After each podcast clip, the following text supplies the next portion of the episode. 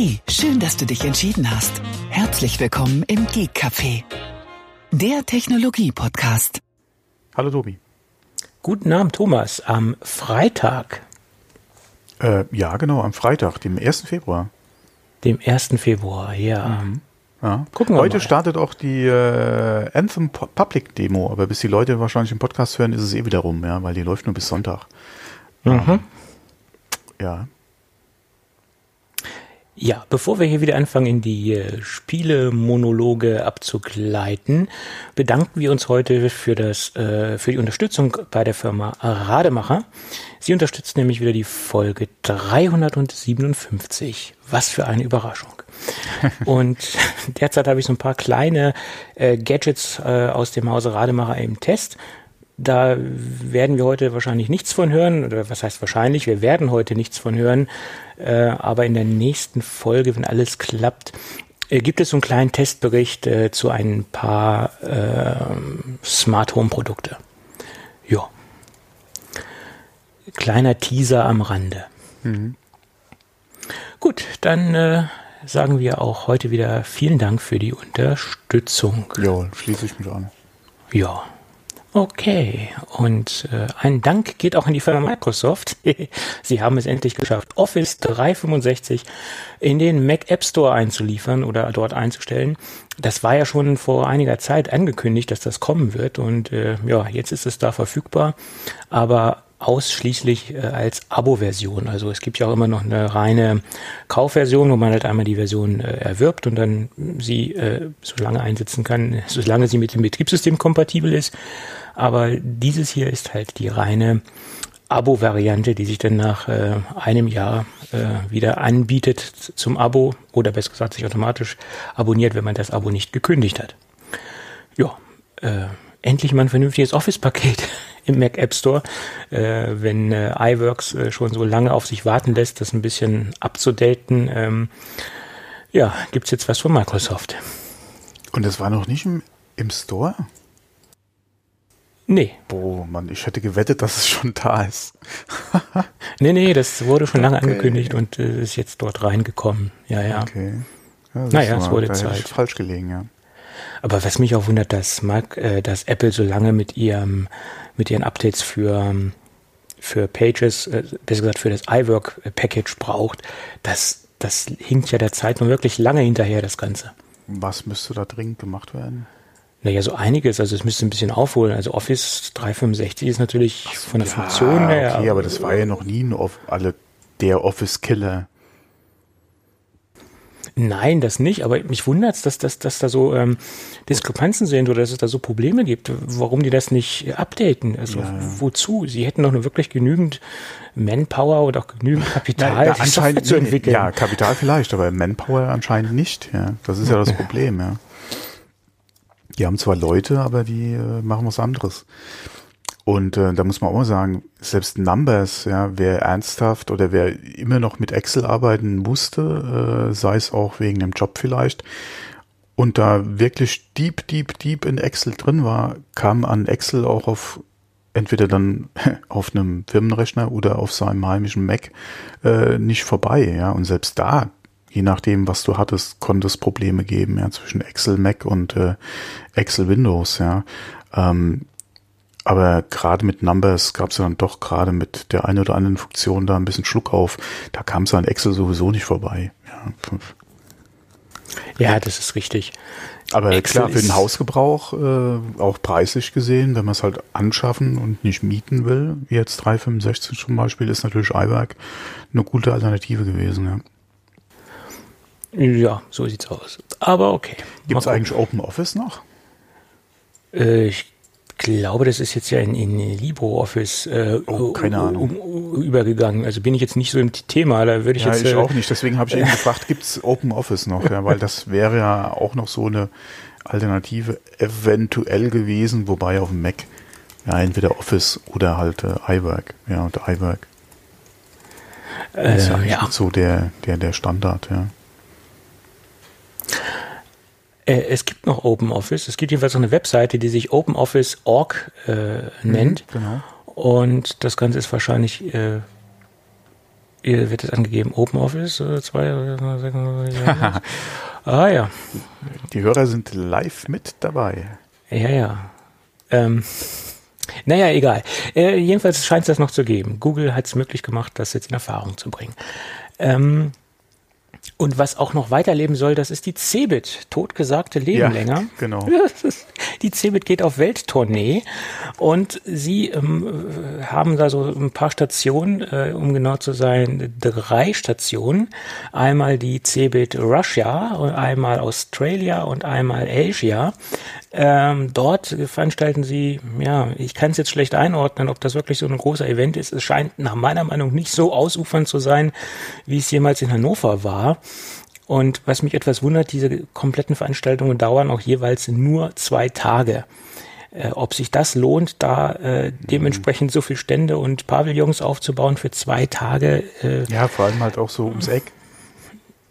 Naja gut, sie, äh, ich denke mal, wenn man jetzt in Russland äh, äh, da ein Event startet, dann werden da wahrscheinlich auch mehr äh, Aussteller aus, aus diesen Regionen vor Ort sein als aus äh, Deutschland. Ne?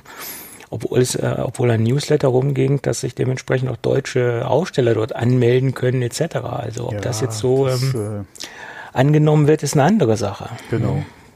Wer nicht eh Und, schon eventuell vor Ort ist, äh, der ja. wird es schwierig haben oder wird sich das dreimal überlegen, ob er da überhaupt präsent sein muss. Ja. Oder ob nicht einer seiner Handelspartner vor Ort die Sache vielleicht übernimmt. Ja. Zum Beispiel, da gibt es ja Möglichkeiten, Kooperationspartner dort vor Ort äh, zu engagieren, die dort ausstellen, was auch immer.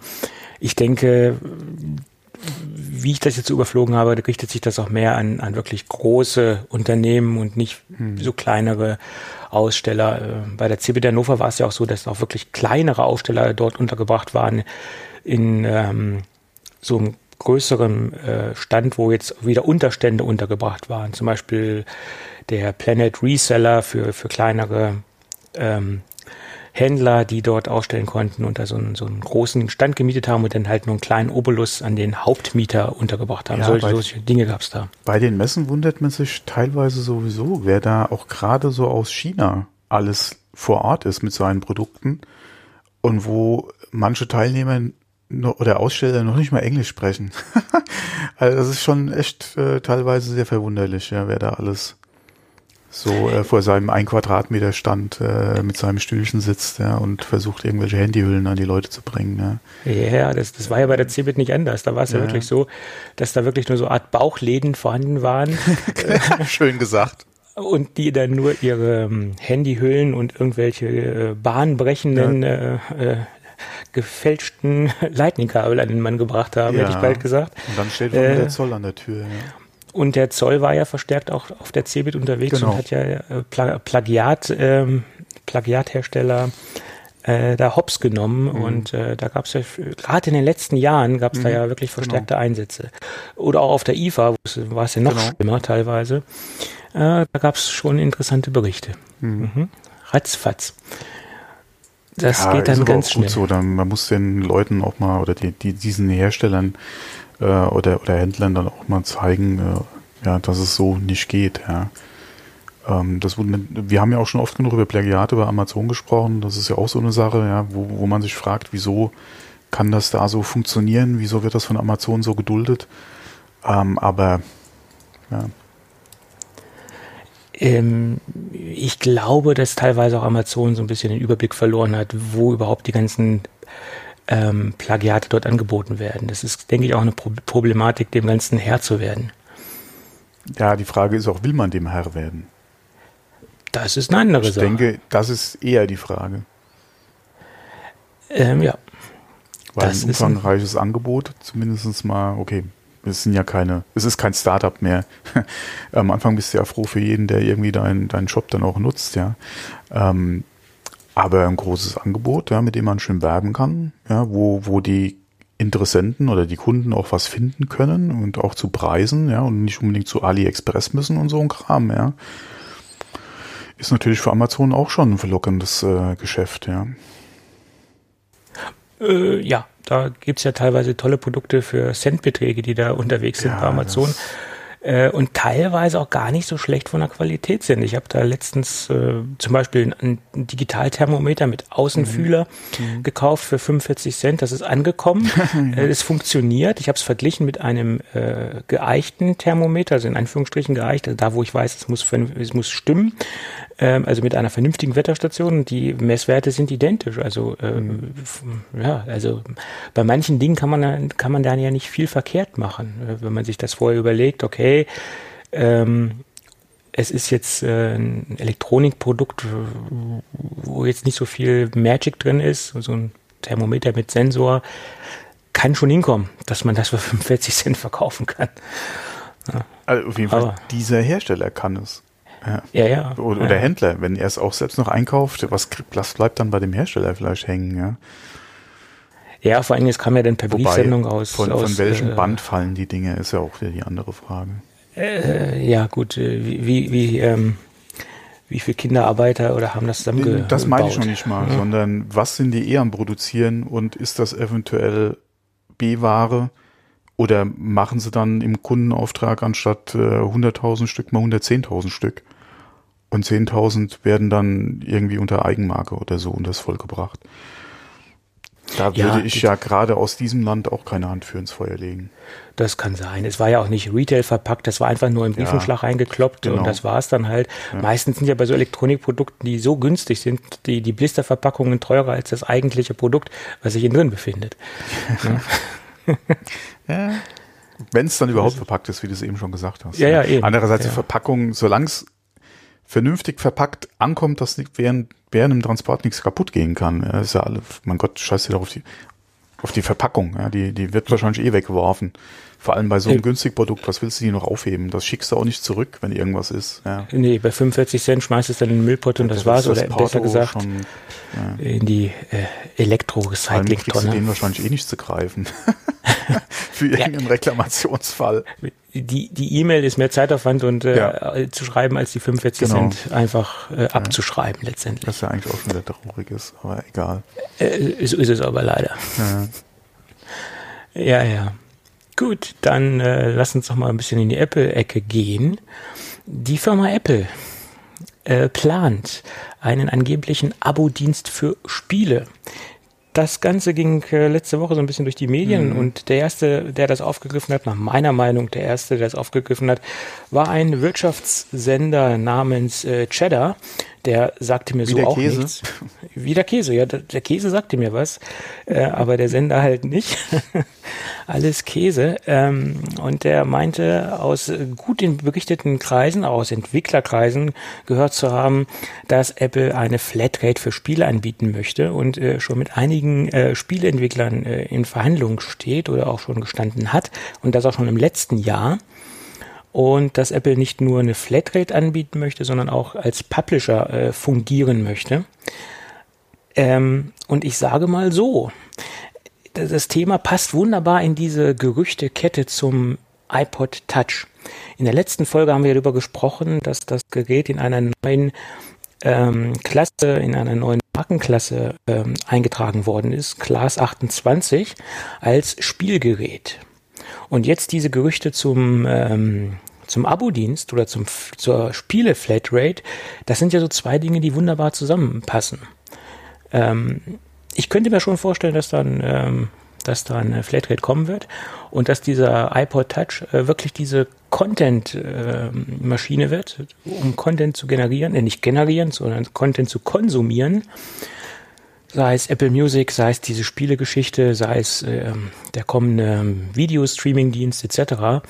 Und dass dieser iPod Touch sozusagen diese Einstiegsdroge wett und wenn man ein Abo dort abschließt, könnte es ja sogar sein, dass man das Ding sogar mit dazu bekommt, kostenlos oder nicht kostenlos einkalkuliert in die monatliche Rate und dass man da dementsprechend dann auf dem Ding zocken, daddeln kann, wie auch immer. Wäre ja vielleicht auch eine Idee. Ja, die, die zwei Fragen, die sich mir da stellen, ist, wie viel wird so ein Service kosten und was ist alles mit drin? Hm, vielleicht gibt es ja mehrere Stufen, also mehrere Pakete. Ja, das macht es wieder hm? so kompliziert, das ist die Frage, ja. Ähm, weil wenn man mal guckt, äh, es gibt ja durchaus gerade im Spielebereich äh, schon so Angebote, unter anderem ja äh, auch für Xbox, für PC. Da kostet so ein Dienst äh, irgendwo ab 5 bis 15 Dollar, je nachdem, was du dann hast, was du auch haben willst, welche Spiele inkludiert sind. Und ähm, dann für iOS was anzubieten, wo du zwar auch große oder wo es auch größere oder umfangreichere oder anspruchsvollere Spiele gibt, wo aber das Gros der Spiele ja doch äh, mehr so, äh, ja, ich sag mal Pausenfüller sind, ähm, wird schwierig, meiner Meinung nach. Und vor allem ist dann auch alles mit drin. Oder wird es dann auch wieder Zeit äh, abhängig sein oder werden einige drin sein und dann vielleicht doch wieder verschwinden und hm, müssen wir mal abwarten, ja, wie das ganze Modell aussieht. Ja, klar, aber letztendlich, wenn man, weil du sagst, das sind mehr so, so Pausenfüllerspiele, Casual Gaming, ähm, Nintendo ist ja in diesem Bereich der, der, der Casual Games und nicht dieser High-End Games ja auch äh, groß geworden. Also es sind jetzt ja auch nicht diese High-End Games, also wenn ich das jetzt ja, okay, kommt drauf an, was, was, äh, was du jetzt wie, aber so ein Zelda, äh, ein Mario, äh, ja, das sind okay. keine, klar kannst du das auch mal äh, zwischendrin fünf Minuten spielen, aber das sind schon große, umfangreiche Spiele, ja. Ja gut, so Mario Land, das hat schon ein bisschen was. Das, das, äh, ja gut, Mario Land heißt es ja gar nicht mehr, das heißt jetzt irgendwie anders. Zu meiner Zeit hieß das noch so. Ja, Super Mario. Ja, ja, so ist es. Ja, lang, lang ist her. Ja, aber wie gesagt, jedenfalls aufgrund dessen, dass wir ja diese iPod Touch-Gerüchte haben, mhm. könnte ich mir schon vorstellen, dass irgendwas in der Richtung kommt und, und dass man so ein, so ein Teilchen sehen wird. Und auch ja, so vor allem würde sich auch ganz gut äh, oder würde ganz gut äh, reinpassen, eh in das ganze Dienstemodell von Apple. Du hast Apple Music, dann soll ja hier Video eventuell noch kommen, ja.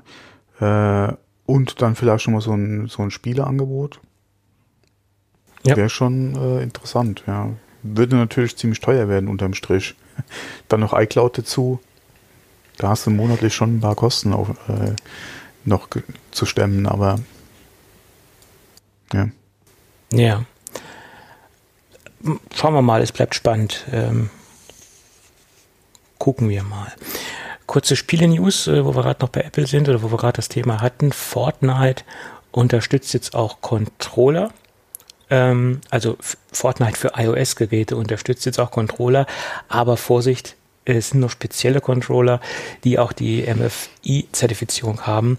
Da wird letztendlich nicht jedes günstige Produkt unterstützt. Das sind teilweise auch recht äh, hochpreisige Produkte, die da äh, zertifiziert sind.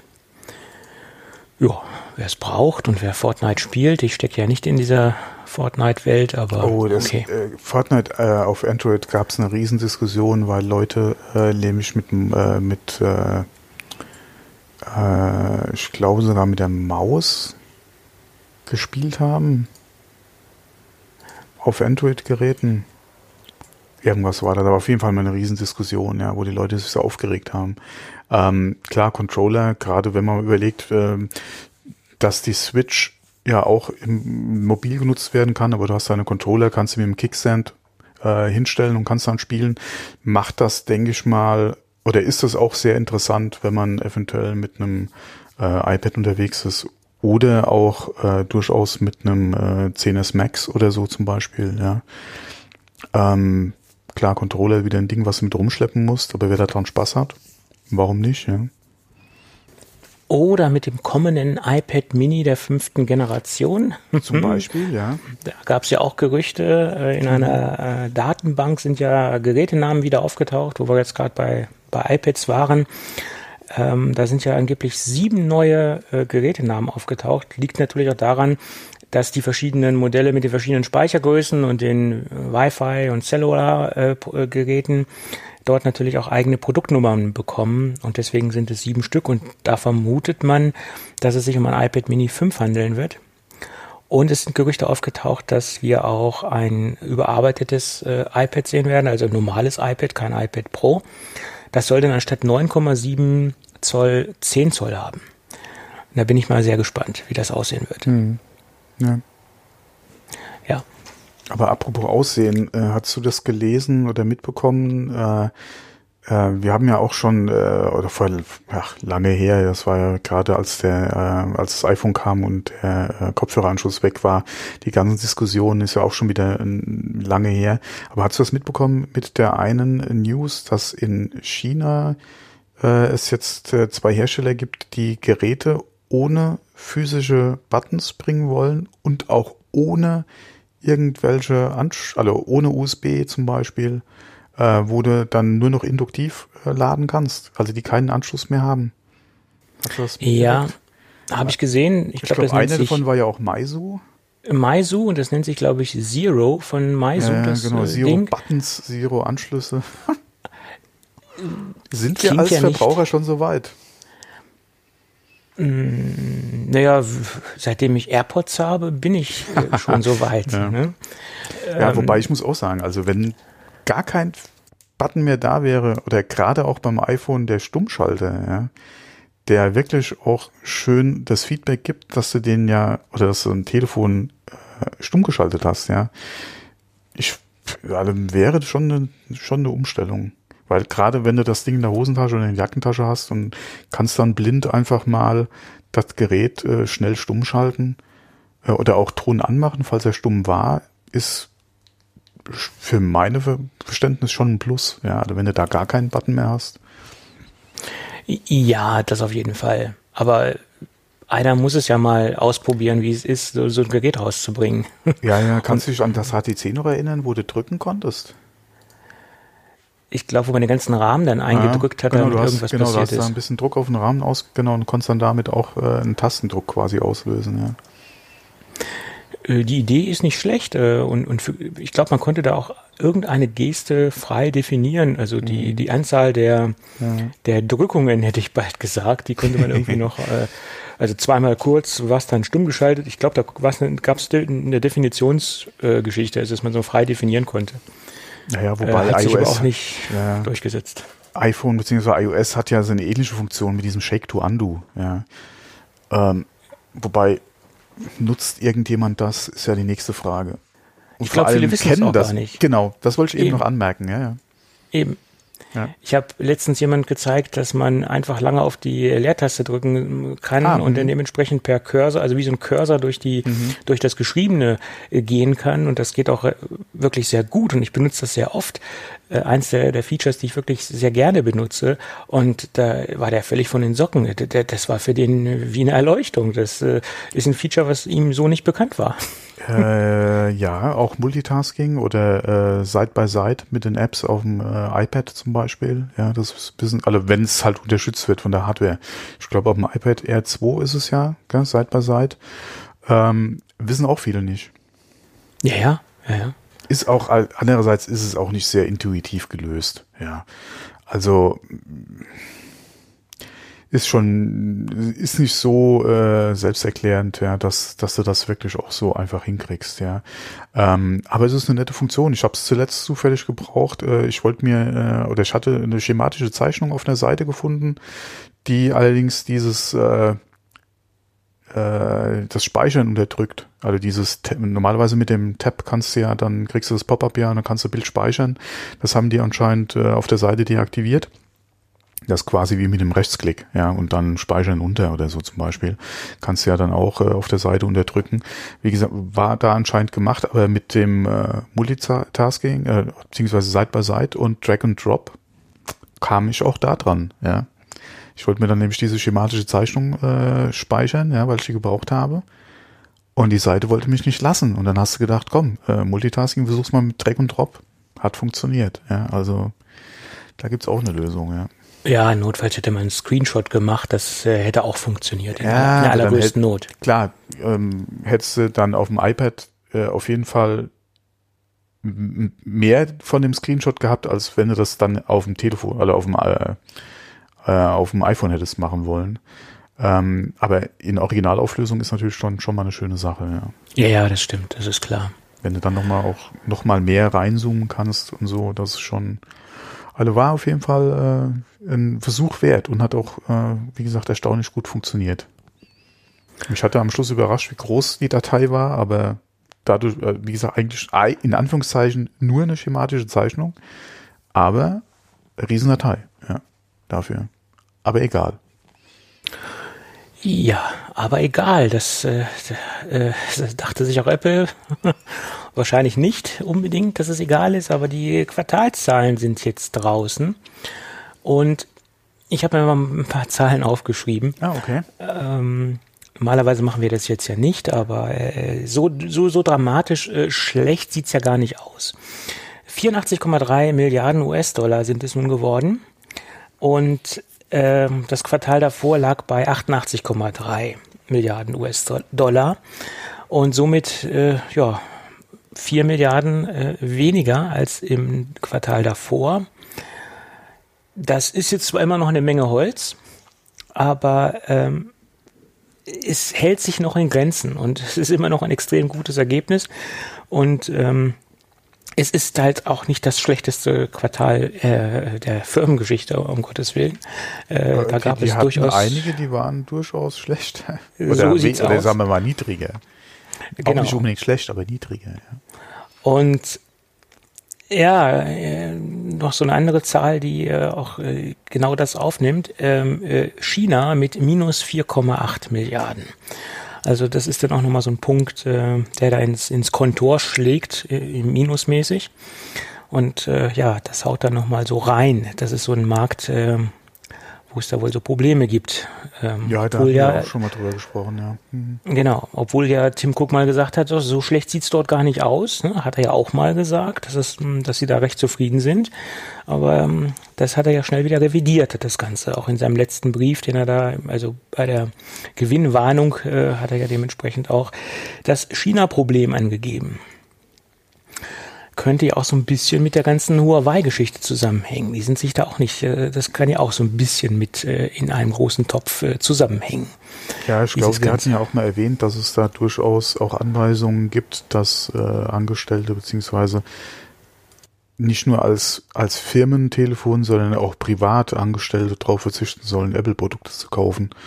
Ähm, da gibt's ja durchaus unter der Hand, äh, was man, wie gesagt, so hört, halt auch Anweisungen. Ähm, mag natürlich mit solchen Sachen und auch mit dem äh, Handelskrieg, ja, äh, wie es da so schön gesagt wird, äh, dann äh, eventuell zusammenhängen oder wahrscheinlich zusammenhängen. Aber ja, man liest ja auch immer öfter, äh, dass gerade in Bezug auf die Wirtschaft da der ein oder andere auch vom äh, von Rezession spricht in Bezug auf China. Ähm, da wird das eine und andere halt einfach zusammenkommen. Ja. Auf jeden Fall. Ähm, aber was jetzt zum Schluss noch äh, zu sagen ist zu den Umsatzzahlen, alle anderen Bereiche haben einen Plus gemacht. Also sie sind nach oben gegangen. Zum Beispiel der Bereich iPads, da haben wir plus 17 Prozent. Und das bedeutet dort genau 14,8 Milliarden verkaufte iPads. Also alle iPad-Produkte, sei es iPad, das normale iPad und sei es das iPad Pro. Und ähm, das mag natürlich auch daran liegen, dass jetzt gerade das neue iPad Pro rausgekommen ist, dass sie natürlich so einen, so einen Schub nach oben gemacht haben mit den 17 Prozent, ganz klar. Und ähm, wenn man sich das anschaut, dass die Dinger ja noch nicht gerade günstig sind, erklärt das natürlich auch den, den, den 17-prozentigen Wachstum in diesem Bereich. Und von daher ähm, war das äh, äh, auch ein Bereich, wo man sich das äh, aufgrund der großen äh, Preise oder der hohen Preise der jeweiligen Geräte schon denken konnte, dass das nach oben geht. Aber was ganz interessant ist, der Bereich der äh, Wearables, also mhm. Smartwatches, plus 19 Prozent. Und da gab es einen tollen Bericht, wenn man nur diesen Bereich der äh, Wearables äh, rausnehmen würde aus dem Unternehmen und daraus ein einzelnes Unternehmen gründen würde, Aha wäre dieses einzelne Unternehmen immer noch in den Top 200 der äh, umsatzstärksten oder ähm, äh, stärksten Unternehmen weltweit. Ja, also ist schon sehr interessant. Mal, das, das, das hat man früher auch über iPad gesagt, wenn man das rausnehmen würde. Das hat man früher über den Mac gesagt, wenn man, äh, wenn man den einzelnen betrachtet, ja, im Vergleich zu iOS, äh, was für Geschäfte das immer noch sind.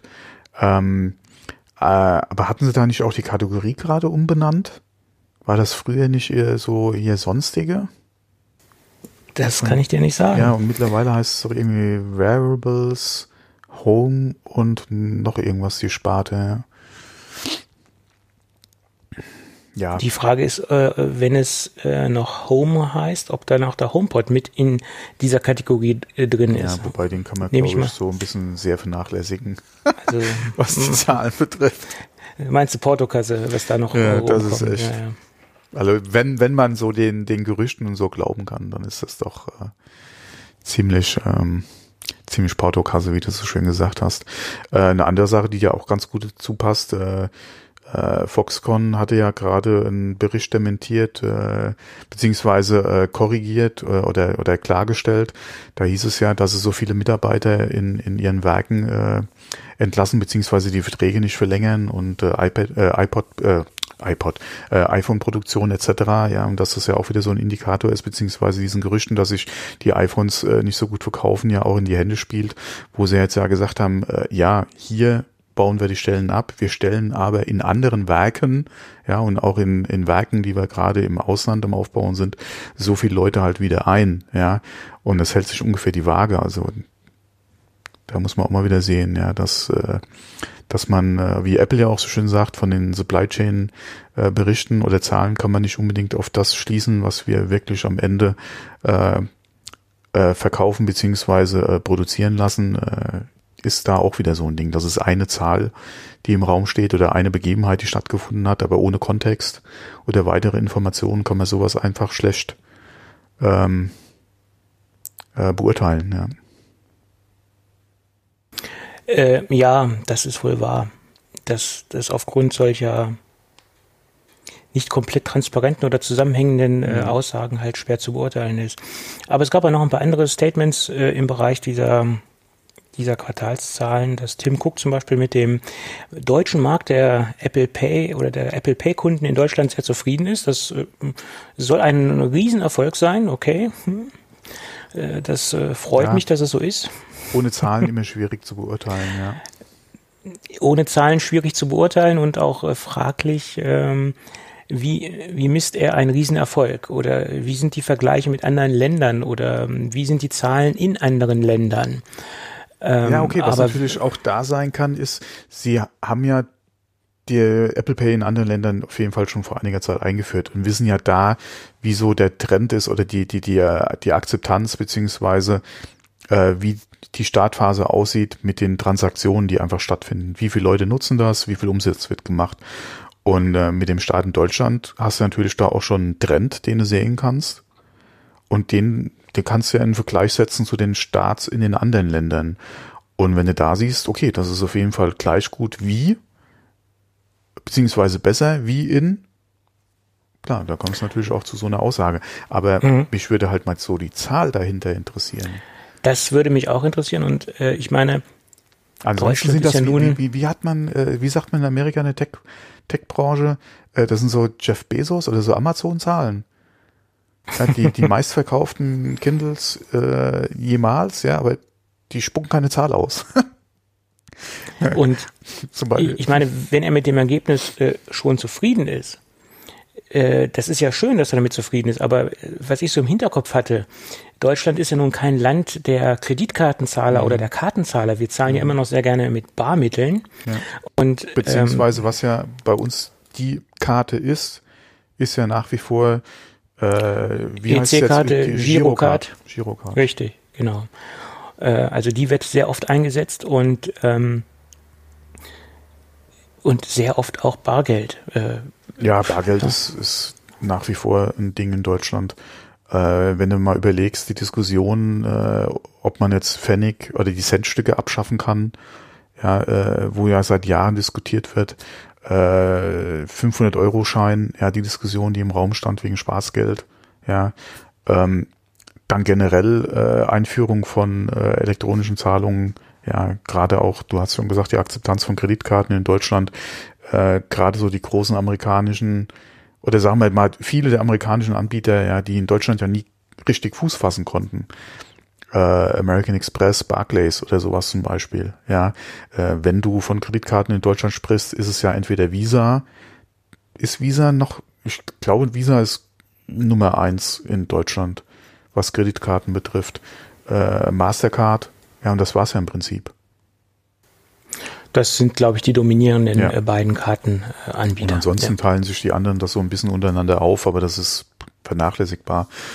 Und ähm, wie gesagt, und ansonsten Girocard. Das ist das Zahlungsmittel an Karte in Deutschland, ähm, die auch, wenn irgendwo eine Karte akzeptiert wird, auf jeden Fall dabei ist und auch wesentlich lieber genommen wird als irgendeine als eine der der Kreditkarten, weil da auch die Kostenstruktur im Hintergrund eine ganz andere ist. Ja, ähm, ja wobei ja. ich wollte auch nicht ohne Bargeld, ja, muss ich auch sagen. Ja, also komplett ohne äh, geht, geht eigentlich nicht.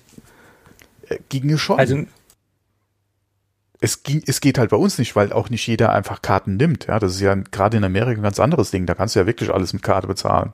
Ja, da fehlt ja nur noch, dass irgendein äh, von diesen Homeless-Kollegen äh, noch ein Kartenlesegerät hat. Ja, ähm, aber äh, da kannst du ja wirklich überall auch kleine Beträge mit Karte bezahlen. Und das hast du bei uns nicht. Ja, geh mal zum Bäcker und versuch mal mit Karte zu bezahlen. Am besten dann noch äh, Wire, also äh, sag mal per äh, äh, hier Wireless, äh, nur mit Auflegen. NFC. Äh, NFC, genau. Funktioniert nicht, ja. Nee, leider noch nicht. Oh, das habe ich übrigens jetzt festgestellt. Ich habe ja hier äh, auch meine äh, meine Girocard soll ja auch hier äh, NFC beziehungsweise kontaktlos gibt's ja da auch funktionieren. Ähm, ich war zuletzt bei uns im Handelshof und wollte an der Kasse bezahlen und die Kollegin legt das einfach nur auf. Und sie so, oh, die Karte geht doch nicht. Und ich so, da ist aber dieses Symbol drauf. Ja, aber mein Terminal nimmt sie, nimmt sie nicht. Sie probiert es immer mal wieder aus, hat sie gesagt, bei jedem Kunden, der bezahlt mit Karte, versucht sie immer, ob das halt mit einfach mit Auflegen funktioniert. Aber meine Karte, keine Ahnung, ja. Äh, bei euch gibt es noch Handelshof. Äh, ich dachte, der ist komplett äh, vom Markt verschwunden. Ah, nee, der, der heißt anders, aber. Ach so, okay. Ja, aber, ja. ich dachte Handelshof. Hm, nee, gibt's nee, nee, der heißt, ja klar, das heißt hm. anders, aber halt sowas in hier. Ja. Okay. Handelshof. Lange, lange ist es her, mein Gott. Ja, mein Gott, mittlerweile äh, der Markt, äh, gerade was so die Region betrifft, ist ja mittlerweile recht überschaubar geworden. Also die Anbieter, wie sie alle heißen. Ja. Mhm. Wen hast du da noch? Du hast Metro, Cash and Carry, Globus, ja. Das war es ja im Prinzip schon bei uns. Äh, ja. ja. plus halt die ganzen Supermarktketten noch. Ja, ja, ja, gut, Aldi und Lidl und wie sie alle heißen. Jetzt, Rewe, jetzt haben wir so bald alle durch. Ja, ja. Edeka, äh, Real, früher Massa. Ja. ja. So ist es. Ja. ja. Ähm, gut, aber wir müssen ein bisschen Gas geben und zwar die Zeit ein bisschen davon. Ich bin ja leider zeitlich ein bisschen eingeschränkt heute. Äh, äh, ja, ich habe das genau, schon gemerkt. Deswegen, äh, wir schweifen schon wieder so ab. Okay, dann geben wir Gas und äh, ich möchte noch ein kleines äh, Do-it-yourself-Bastler-Produkt, ähm, Bastler-Produkt, Bastler-Projekt ähm, äh, in die Shownotes packen. Das Ganze nennt sich Hello Wing und das ist ein Mini-Macintosh. 1,44 äh, Zoll groß ist das ähm, Display, was man dort verbauen kann. Das ist also eine Hello Wing äh. In den Bastler-Kreisen sollte das ein Begriff sein. Ich möchte das jetzt auch nicht gar nicht weiter detailliert ausführen. Zumindest gibt es da eine schöne, eine sehr detaillierte Anleitung auf Adafruit. Äh, das ist so eine äh, relativ bekannte äh, Do-it-yourself-Bastler-Seite aus den Staaten. Und da wird ganz detailliert äh, erklärt, wie man sich so einen kleinen Mini-Macintosh äh, zusammenbauen kann. Ähm, man braucht allerdings, um das Ganze perfekt abzuschließen, äh, einen 3D-Drucker dazu oder zumindest jemanden, der einen 3D-Drucker hat, weil das Macintosh-Gehäuse, das äh, plumpst dann äh, im Optimalfall aus einem 3D-Drucker. Und das ist, glaube ich, auch so die größte Herausforderung. Das müsste man erstmal an Land ziehen, so, so ein gedrucktes Teilchen. Und diese Platine muss man jetzt gar nicht groß umlöten. Das sind ähm, Standardplatinen. Ähm, und ähm, da gibt's halt noch eine genaue Anleitung, wie man auf dieses kleine Display den, äh, den klassischen Star äh, Startbildschirm bekommt und dann auch die äh, klassischen ähm, Soundeffekte oder die Start-Sounds äh, vom Macintosh. Äh, mehr kann das letzt, letztendlich das finale Produkt nicht, aber ist ein tolles Gimmick äh, für den Schreibtisch. Und wenn ich Zeit hätte, ja, würde ich das glatt mal nachbasteln. Gefällt mir sehr gut. Aber du bist ja nicht so, so ein Bastler, ne? Das ist nicht Basteln? so deine Baustelle. Doch, kommt immer drauf an, was. Ja, okay. Gut, und dann gab es ein äh, schönes Konzeptdesign, was ich so komplett sofort kaufen würde, wenn es von Apple rauskommen würde. Da hat sich ein äh, Konzeptdesigner Gedanken gemacht, wie so ein Zwischenprodukt zwischen Mac Mini und zwischen Mac Pro aussehen könnte. Und er hat es Mac Evo genannt. Und äh, so stelle ich mir das vor. So würde mir auch ein Mac Pro ausreichen, äh, weil wir sehen hier einen, äh, einen Rechner, der wirklich modular ist, in, im Rahmen der Möglichkeiten. Wir ja, haben wobei, hier, wenn der Mac Pro so werden sollte, ja, dann wäre das Geschrei auch wieder groß. wieso? Weil die Leute unter modular sich was anderes zusammen denken, ja, als was jetzt zum Beispiel dieses Konzept auch wieder bietet. Ja. Ja, aber das Konzept bietet zum Beispiel eine gesockelte CPU. Da ist, wäre man schon mal sehr weit vorne.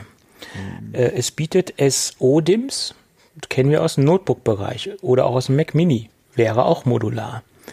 Und es bietet, wir haben uns vor der Sendung extra noch schlau gemacht, einem, ein MXM Typ 3 Slot. Das ist ein Slot, der in, in Notebooks verbaut wird für Grafikkarten. Und selbst Apple hatte diesen mal eingesetzt, aber allerdings war dies nur ein, ein physischer Slot, der äh, es zwar so Ja. aufgebaut war, aber nicht kompatibel war mit klassischen Wieder MX. das typische Apple-Grafikkarten-Dilemma, ja. Und was mich halt an diesem Konzept sehr gefreut hat, dass man auf der Rückseite vom Gerät genügend Thunderbolt-Anschlüsse hat, hat man ja am jetzigen Mac Mini auch. Aber er hat Platz für zwei M2-Slots oder respektive äh, zwei SATA-Slots für Datenträger. Und dann wären meine Bedürfnisse eigentlich erfüllt.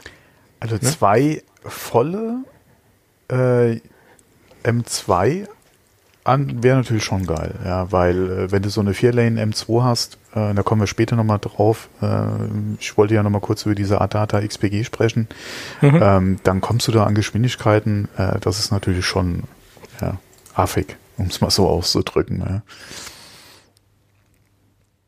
Ja, also wie gesagt, mir hat das Konzept an sich schon sehr gut gefallen und, und äh, so wird es nicht kommen. Da brauchen wir jetzt nicht von auszugehen.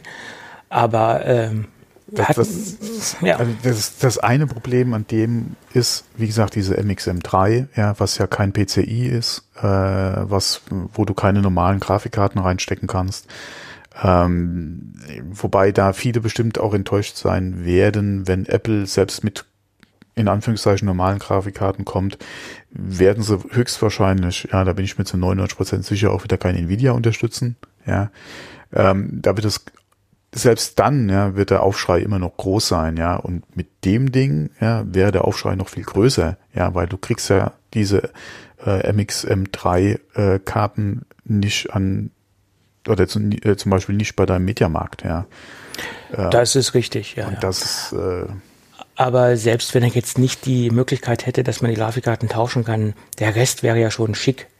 Weil du könntest ja dann über Thunderbolt 3 eine eGPU anschließen. Ähm, ne? Ja, aber das Also ist nicht das, was die Leute haben wollen oder was, was sie sich, was sie sich unter einem modularen System halt vorstellen. Deswegen ist es auch äußerst schade, dass Apple bis jetzt da noch nicht mal wenigstens gesagt hat, was sie sich darunter vorstellen. Ähm, und äh, ah, ja, das macht schon ein bisschen Zahnschmerzen. Hm, Ja, das stimmt. Äh, Also als, Konzept, als Konzept, auch gerade bei der Größe äh, und der Power, die Ja. du haben könntest mit diesem Gerät, klar, schon, schon toll. Aber ich denke nicht, dass das das ist, was die Leute oder was die Pros gerne im nächsten Pro äh, hätten. Ja? Ob der jetzt Evo ja. oder Mac Pro heißt, ist vollkommen wurscht. Ja? Das ist nicht das. Äh, ich denke mal, der ein oder andere Pro könnte sich noch mit anfreunden, wenn Apple dann auch wirklich regelmäßig äh, oder gerade wenn es halt gute Sprünge gibt im Grafikkartenbereich, dann auch Grafikkarten zum selber tauschen anbieten würde. äh, ja. Das ja, aber mh, so erfolgreich waren sie da in der Vergangenheit mit ihren Mac Pros ja auch nicht. Ja.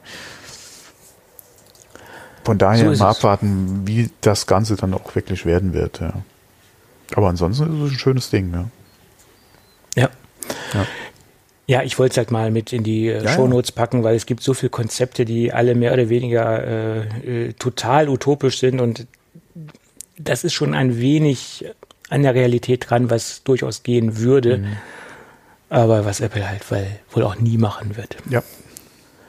Gut, und dann zum Schluss, wo wir gerade bei Datenträger waren, Stichwort M2-Slot, ähm, ein kleines ähm, Utility, was in der Menu, äh, Menübar lebt. Das nennt sich Mounty. Und Mounty ist nichts weiter als ein, ein kleiner Observer, der die, äh, der das, der die Laufwerke oder der die, ähm, der das, äh, ja, der die Volumes überwacht, was jetzt angeschlossen wird. Und sobald ein ein NTFS-Laufwerk angeschlossen wird, mountet er das NTFS-Laufwerk neu äh, und mountet es nicht nur als Lesedrive, sondern auch als schreibfähiges Laufwerk. Das heißt, es wird einmal vom System komplett neu angemeldet, dass beide Möglichkeiten funktionieren, lesen und schreiben. Und das habe ich jetzt ein paar Tage bei einem Kunden im Einsatz gehabt. Ähm, das läuft gut, ähm, läuft stabil und äh, eines der besten ähm, ja, New Mounter wie man es auch nennen mag, die ich bisher im Test hatte. Ähm, kleiner Softwareentwickler aus äh, Deutschland, der das äh, programmiert hat, ist Donationware, also grundsätzlich ist es äh, frei runterzuladen, aber eine Spende ist erwünscht. Und das sollte man auch tun, um den Entwickler nicht ganz den Mut zu nehmen. ja. Und läuft auch mit Mojave stabil also mhm. äh, mit dem aktuellsten System. Das ist ja auch gerade bei solchen Tools, die ins System eingreifen, ähm, nicht ganz unwichtig oder gerade da gibt's ja auch Probleme, wenn man mit, äh, mit solchen Kleinigkeiten ins System eingreift, dass es da mit aktuellen Systemen immer, immer wieder Probleme geben kann. Ja, so viel dazu. So viel dazu, genau. Aber du hattest jetzt ja noch ein Gadget. Äh, genau, und zwar von Adata äh, haben wir, da hatte ich äh, eine M2 SSD zum Testen zur Verfügung gestellt bekommen, und zwar die XPG SX8200 Pro. Ähm, anhand der Daten, ja, äh, die man so ja auch auf der Packung lesen kann, war ich ein bisschen skeptisch, äh, weil die ja doch schon sehr viel versprechen, vor allem die sich sehr in die Richtung äh, halt positioniert von einer Samsung 970 Pro, ja. Ähm, und da war ich ein bisschen skeptisch, gerade was auch so den Preis betrifft. Ich hatte jetzt allerdings keine Preise oder keine UVB oder so, sondern ich hatte nur mal kurz vor der Sendung nochmal gecheckt, was äh, so der Straßenpreis bei Amazon ist. Ja. Und vorweg, der liegt aktuell bei knapp 222 Euro.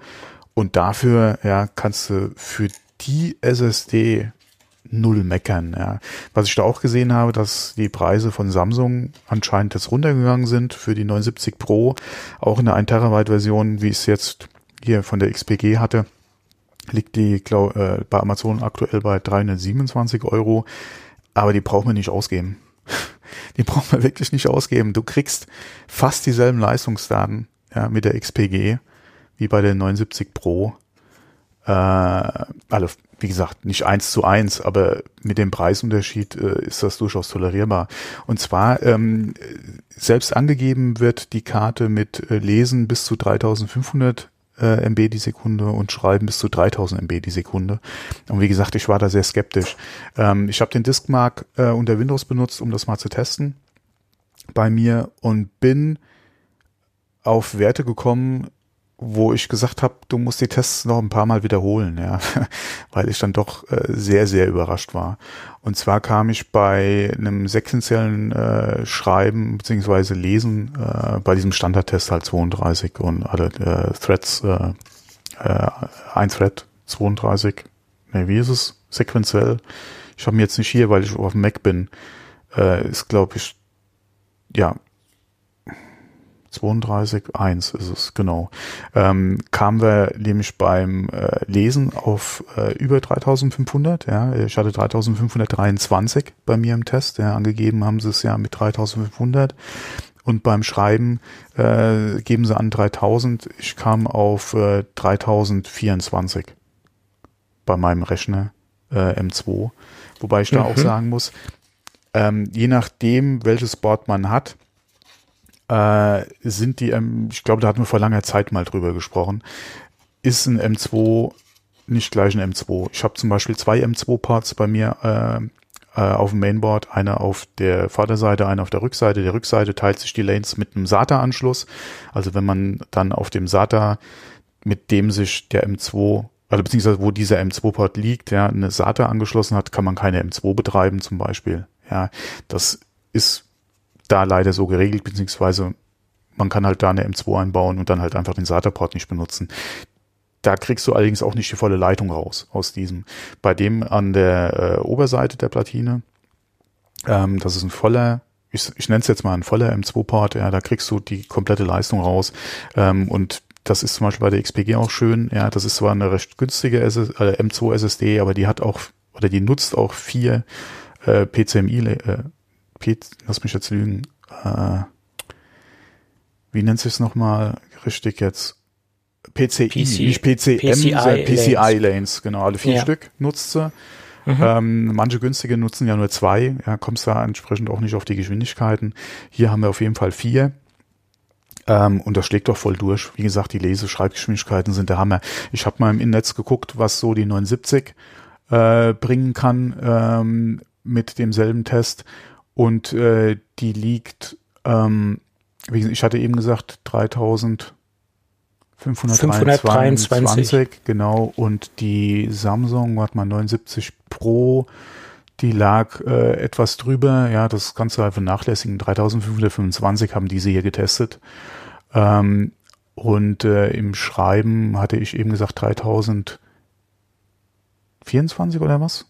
Ich habe ja. schon wieder weggeklickt. Ja, ja. Äh, da liegt die äh, Samsung. Oh, die liegt sogar drunter, sehe ich gerade. Oh, okay. Ich habe gedacht, die wäre höher gewesen. Nee, da ist anscheinend im Schrei, also bei dem Test, ja, die ähm, äh, im, äh, im Crystal, äh, die äh, XPG sogar einen, einen Ticken besser sogar noch. Klar, unter Real-World-Bedingungen, äh, ich habe auch gesehen, mit den anderen Tests, die ich gemacht habe, auch mit anderen Dateigrößen, ja, ein paar Gigabyte mal größer oder, äh, oder Random äh, Write, klar, da geht die Geschwindigkeit ein bisschen in den Keller, was halt bisschen, aber da geht, das ist natürlich jetzt, äh, ähm, äh, oder da bricht natürlich die Lese- und Schreibgeschwindigkeit ein bisschen ein. Ja, die ist dann nicht mehr so wie halt jetzt bei diesem einen äh, sequenziellen Schreibtest. Aber gerade im Vergleich, wie gesagt, zu anderen Platten oder jetzt hier der 79 kann man das halt gut in Relation setzen, beziehungsweise die Zahlen gut vergleichen. Und ähm, ich bin echt überrascht, ja. Also für mich gäbe es keinen Grund, zur Samsung zu greifen bei den Daten. Ja, ja es ist auch preis-leistungs ja, preis-leistungstechnisch interessant. Ja, ja äh, in, in, aktuell bei Amazon, da müsste man da ein paar andere Preisgleiche noch machen. Äh, das habe ich jetzt vor der Aufzeichnung jetzt nicht mehr machen können. Äh, sparst auf jeden Fall Hunderter und hast vergleichbare Werte. Ja, und das ist schon mal eine Ansage. Hätte ich jetzt nicht erwartet, muss ich wirklich sagen. Ähm, ja, also Adata hat in der letzten Zeit äh, unwahrscheinlich äh, zugelegt, was, was solche Dinge angeht. Also das war ja immer so ein Hersteller, äh, ja, der so im, im, mittleren Qualitätsbereich unterwegs war. Das war jetzt kein äh, super Triple A Brand, das war aber auch kein äh, Zero Brand. Also das, das war so, äh, ja, so Brot und Butter, ne, wie man so schön sagt. Mhm. Und äh, ja, mit dieser haben sie jetzt nochmal einen Zahn, äh, eine Schippe oben drauf gepackt mit dieser SSD. Ne? Ja, also alle nicht nur wer aufs Geld guckt, ja, sondern du bekommst vergleichbare Leistungen zu der Samsung. Ich weiß auch nicht, äh, wie gesagt, ich habe jetzt gesehen, bei Amazon äh, haben sie die Preise nach unten korrigiert. Ob da irgendwas Neues jetzt auch wieder im, im Board steht, ja, ich bin da nicht im Markt gewesen bis jetzt für eine M2 aktuell. Deswegen bin ich da ein bisschen hinter, hinten dran, was so äh, die aktuellen äh, Angebote, also nicht preislich, sondern überhaupt, was gibt's momentan am Markt, äh, bin ich ein bisschen raus. Deswegen hat mich das auch mit der XPG oder mit der A-Data da so überrascht, ja, weil die kommt definitiv an das, was sie versprechen, alle. Benchmark, ja, kommen sie ran. Ähm, ich habe die ja, sie hatten, ich habe sie eingebaut vor ein paar Tagen, habe da äh, ein paar Dateien drauf, ja, habe eine andere umgezogen, eine andere SSD und äh, bin da unter Real World Usage äh, also äußerst zufrieden mit dem Teil. Vor allem habe ich auch mal den Vergleich gemacht zu der SSD, die ich vorher oder die auf der ich mein Windows drauf habe und das ist ja eine SATA SSD. Ja, und das ist ja kein Vergleich. Ja, da habe ich ja Leseschreibgeschwindigkeiten im Bereich von äh, Lesen 525, Schreiben irgendwas knapp unter 500. Ja, Und äh, das in Relation zu den dreieinhalb, beziehungsweise drei knapp, ja, äh, die du da im Lesen äh, schreiben hast mit der M2. Also ist, ist echt ein Witz, ja. Dann solltest du überlegen, aus dem ein äh, Startvolume zu machen, aus dem Ganzen. Äh, ja, das ist natürlich wieder ein bisschen mehr Umzug und Aufwand und will ich da die 1 Terabyte wirklich dann als Startvolumen benutzen, wenn ich da eh meine ganzen Programme und Spiele dann eventuell drauf habe. Da brauche ich als Startvolumen nicht unbedingt äh, die Platte für Windows, ja. Weil wie gesagt, Programme habe ich ja dann eh auf der großen drauf liegen und habe dann Windows äh, auf der kleinen SSD dann drauf quasi und das und die ist ja für für Windows und Start ist das System ja ratzfatz. Die Frage wäre halt, wie viel schneller könntest du mit der noch mal werden? Aber so viel schneller kannst du eigentlich im Prinzip. Ja, ich glaube, das wird jetzt ja, ja, ein, zwei, drei, vier Sekunden vielleicht und das war es dann beim Starten höchstens. Ja, also so, so schnell wie der, wie der PC schon startet, ja, da brauche ich da Windows eigentlich nicht umziehen, ja.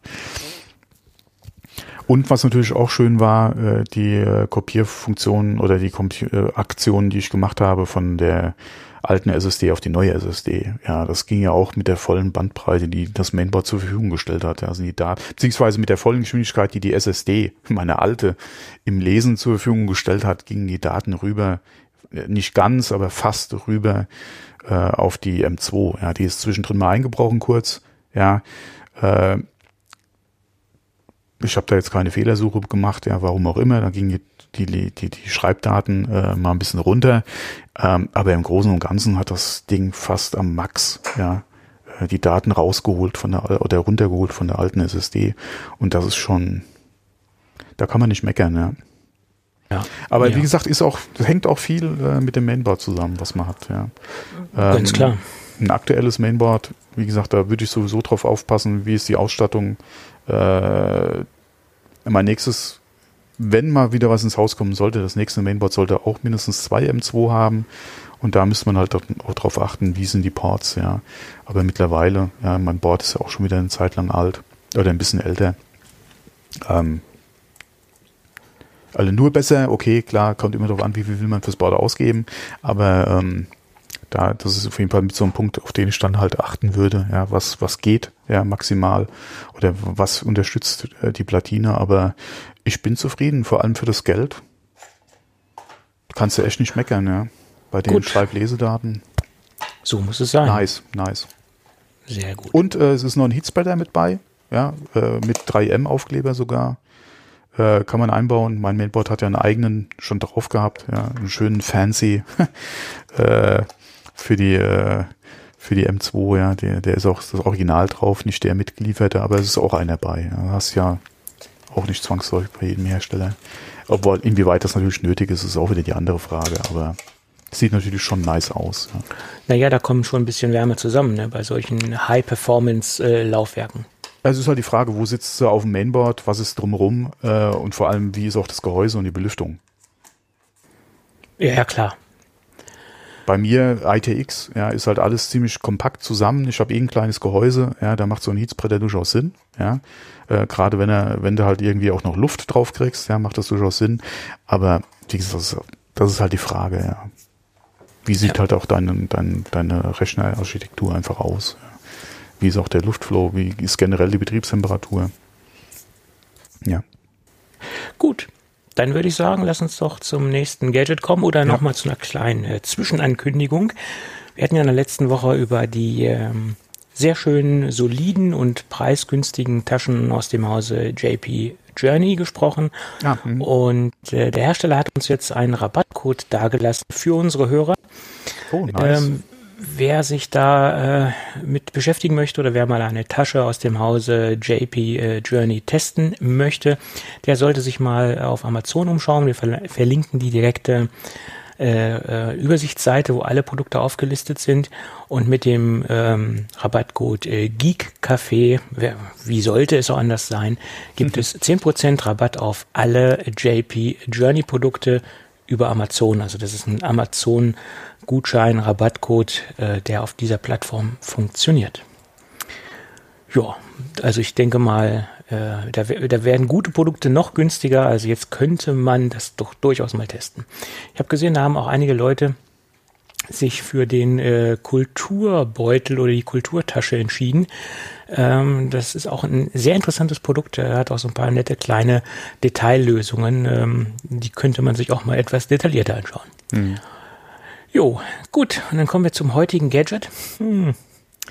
Das ist ein Gadget, was ich eigentlich gar nicht so aus äh, ganz vollem Herzen testen wollte. Und äh, letztendlich muss ich sagen, es ist nicht für jeden was. Äh, aber es hat mich in der Vergangenheit mehrere Hörer darauf angesprochen, wie sieht es denn mit einem Passwort-Management-Stick oder ja, ein Passwort-Tresor, ein Passwortmanager in Hardware-Form aus, der auch Mac-kompatibel ist. Da gibt es zwar einige Produkte am Markt, aber hm, man hat da schon sehr viel Schlechtes gelesen, was die, den Mac-Support angeht und, und was die Systemstabilität angeht und was die Zuverlässigkeit angeht. Und das sollte man ja gerade, wenn man mit so einem Passwortmanager unterwegs ist, den man auf einen ähm, AES-verschlüsselten Stick äh, unterbringt oder die Passwortdatei dort unterbringt, sollte man ja gerade von einer hohen Zuverlässigkeit sprechen oder das sollte die Basis des Ganzen sein. Und äh, da bin ich äh, auf die Firma Ident Smart gekommen und die bieten den ID50 an, sowohl als Windows als auch als Mac Edition. Und ja, wie soll ich sagen, er macht das eigentlich ganz gut, was er macht, aber nicht so, wie ich es mir persönlich vorstelle. Das heißt, äh, zum jetzigen Zeitpunkt funktioniert dieses Produkt nur mit zwei Browsern. Das ist einmal Firefox und einmal Chrome. Und da gibt es halt zwei Plugins sobald der Stick im Rechner steckt, übernimmt er quasi hardwaretechnisch den Passwortmanager, der zum Beispiel auch bei Firefox ist und den es auch bei Chrome gibt und speichert alle äh, Passwort, also alle Zugänge, also User-Passwort auf dem Stick und verwaltet sie dort. Um den Stick scharf zu schalten, muss man entweder einen vierstelligen oder einen sechsstelligen Code auswählen. Das muss man halt vorher konfigurieren. Bevor man den Stick halt in Betrieb nimmt, gibt es auch ein Konfigurationsutility, wo man den Stick halt äh, einstellen kann. Äh, sprich die Zeit, wenn er sich äh, deaktivieren soll, also die Timeout-Zeit und all solche Dinge, die halt wichtig sind, die es halt auch beim klassischen Software-Manager, also Software-Passwort-Manager gibt, die gibt es auch bei diesem Hardware-Manager. Das funktioniert doch alles hervorragend, solange man sich im, im Chrome und auch im Firefox befindet. Allerdings so ein paar kleine Nachteile, die ich persönlich nicht einer Funktion zu meckern habe. Das funktioniert bisher reibungslos. Ich habe das jetzt mit ein paar Accounts ausprobiert. Ich habe da, weiß Gott, nicht alles drauf auf diesen Stick, weil ähm, es für mich halt auch nur eine Testumgebung war, weil ich persönlich halt auch noch immer mit äh, One Password arbeite und auch bei bleiben möchte. Ich habe das halt nur mal ausprobiert, um zu testen, wie zuverlässig ist so ein, so ein Hardware-Stick und für welche Leute macht es Sinn. Ähm, das Ding habe ich jetzt ein paar Wochen im Einsatz und es ist halt sehr zuverlässig für das, was ich ausprobiert habe. Aber wie gesagt, äh, es kann halt auch nur äh, ähm, diese reinen Daten äh, verwalten. Also bei OnePassword habe ich ja noch ein paar Komfort-Features. Das, das, da habe ich ja die Möglichkeit, Notizen zu verwalten, äh, Kreditkarteninformationen zu verwalten. Also ich habe ein wesentlich umfangreicheres äh, Setup ähm, als bei diesem äh, Hardware-Stick. Bei diesem Hardware-Stick habe ich wirklich nur die blanken Zugangsdaten für geschützte Webseiten, die ich dort abspeichern kann oder generelle Zusatz, ähm, generelle passwortgeschützte Inhalte, die ich per Webseite ansteuern kann. Mehr oder weniger kann ich damit nicht machen. Ähm, und das ist auch so der, der Kritikpunkt dass halt nur dieses funktioniert. Für alle, die, denen das ausreicht und äh, für alle diejenigen, die wirklich sicher gehen wollen, wenn sie den Stick abziehen, dass halt nichts mehr gespeichert ist, dass alle Informationen hardwaremäßig auf diesem Chip liegen. Wie gesagt, 128 Bit AES verschlüsselt äh, das ist eine gute Idee. Ähm, Sie sollten aber allerdings sehr gut auf den Stick aufpassen, weil Backup-mäßig sieht es da sehr schlecht aus. Backups kann ich nur in physischer Form machen. Das heißt, ich kann mir meine Passwörter ausdrucken und die dann hoffentlich in einen Tresor legen. Ich habe nicht die Möglichkeit, eine äh, verschlüsselte Datei irgendwo abzulegen. Ähm, das heißt, ich habe derzeit nur die Möglichkeit, ähm, Ausdrucke an, anzufertigen. Ähm, das finde ich so ein bisschen, das, das ist für mich so ein bisschen der Kritikpunkt. Ähm, wie gesagt, diese Eingeschränktheit auf, ähm, auf das System, also auf diese beiden Browser. Äh, angeblich soll es da dann demnächst auch eine Safari-Unterstützung geben, was ich natürlich für einen Mac sehr sinnvoll halten würde, wenn sie es schon äh, großspurig äh, Mac Edition nennen, dann sollten sie auch dementsprechend den Standard Mac-Browser unterstützen, ist meine Meinung. Ähm, das sind halt so die, diese beiden Kritikpunkte. Die äh, etwas altbackene Backup-Funktion und die äh, eingeschränkte äh, Browser-Kompatibilität mit dem Standardbrowser, der nun mal Safari ist. Ja, ansonsten macht er das, was er soll.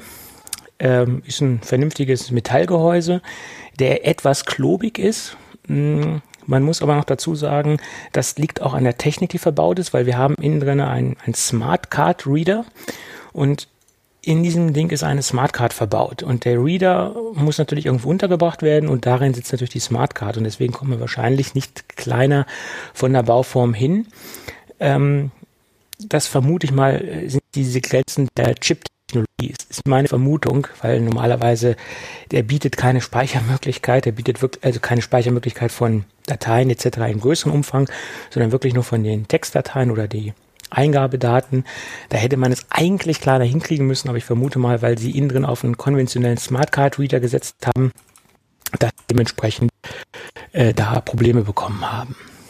Ähm, ansonsten hatte ich bisher keine Abstürze, das Ding läuft stabil und zum Preis von 7 Euro, aufgerundet 37 Euro kann man es durchaus äh, verwenden und einsetzen äh, wie gesagt, er hatte bisher keine Zuverlässigkeitsprobleme funktioniert. Ja, das war mein äh, Gadget. Mhm. Gut. Interessant, Gut. aber nochmal ein USB-Stick. Nee, äh, wenn du das Ding verlierst, bist du echt. Äh, das kommt noch dazu, aber das ist ja wie bei jedem Passwort. Wenn du das Passwort vergessen, verloren hast, dann also äh, noch anzumerken ist, ähm, wenn man viermal das Pass oder den PIN falsch eingegeben hat, eliminiert sich das Ding. Das heißt, dann ist er wieder auf ähm, Werkseinstellung. Man kann wieder von vorne anfangen. Ist ein Sicherheitsfeature, falls irgendjemand das einen Stick findet, mhm. damit man nicht an die Passwörter kommt. Also nach viermal falscher Eingabe des Pins ist das Ding äh, auf Werkseinstellung zurückgesetzt. Oh, da also, musst du böse aufpassen. Mir ist das jetzt passiert, dass ich mich versucht habe, fünf oder sechs Mal äh, auf eine Seite einzuloggen, weil mir das Passwort nicht irgendwie so richtig eingefallen ist. Das wäre dann natürlich dann übel. das wäre sehr übel. ja, gut.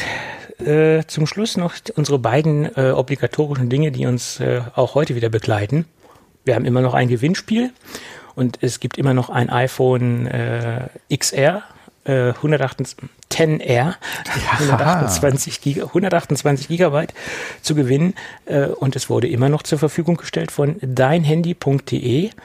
Und ähm, wer teilnehmen möchte äh, mit einem Los, der schreibt einfach nur an eine eine E-Mail an dein Handy at geekcafé, also geek-café.de.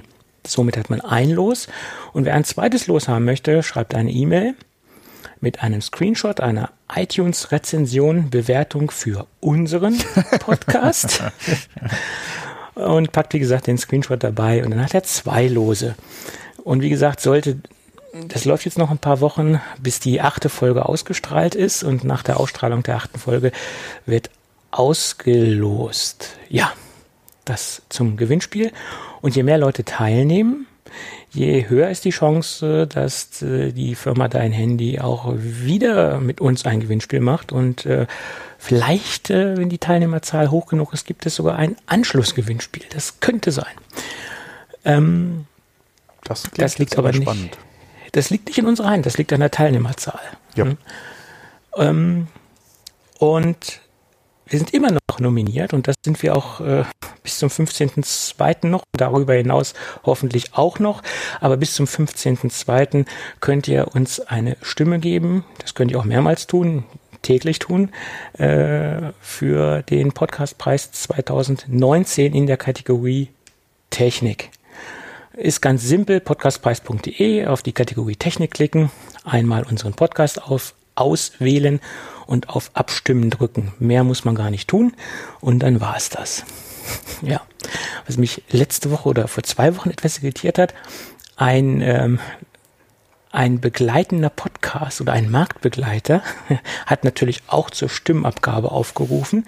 Ich möchte jetzt nicht sagen, wer das war, aber was mich sehr befremdlich gestimmt hat, er hat doch die Community dazu aufgerufen, einen Bot zu programmieren, damit sein Podcast dementsprechend äh, ein bisschen äh, punktmäßig nach oben gespült wird. Oh, Fand ich ein wenig befremdlich, dass er das öffentlich getan hat. Ähm, ja, das, da habe ich dann doch erstmal geschluckt und gesagt, ja, muss man das denn tun? Äh, hatte ich auch von diesem Format äh, so nicht erwartet, dass so eine Aussage kommt. Und das hat er, glaube ich, sogar zweimal gemacht. Das kann kein Versehen gewesen sein. Das war wohl irgendwie, äh, ich war, ich war ja also entsetzt, aber okay. Oh, warum bin ich nicht auf diese Idee gekommen? nee, nee, nein. Und ich kam mir schon komisch vor, dass ich unsere Hörer äh, dazu aufrufe, jeden Tag äh, abzustimmen äh, und nicht das nur einmal zu tun. Aber wo ich dann gehört habe, dass der gesagt hat, ihr könnt ja auch einen Bot programmieren für uns oder ein, ein da war ich dann wirklich echt von den Socken. Aber okay, auf Ideen muss man auch erstmal kommen. Ah, schon grenzwertig. Aber der müsste jetzt natürlich auch geschickt machen, dass die, dass die Stimmabgabe natürlich auch ein bisschen zeitversetzt funktioniert und nicht ähm, ja, so tausend äh, auf einmal ja, wäre dann ein bisschen blöd und dann äh, mit dem gleichen Timestamp dahinter und so und ist dann ein bisschen doof. Ne? Ja. Aber okay, das nun mal so am Rande. Gut, wollen wir mal schauen. Jo. Dann würde ich sagen, haben wir noch die heutige Sendung auch wieder äh, gut hinter uns gebracht. Ja. Wenn alles gut geht, hören wir uns dann nächste Woche wieder. Hm, okay. Jo. Tschüss. Dann tschüss.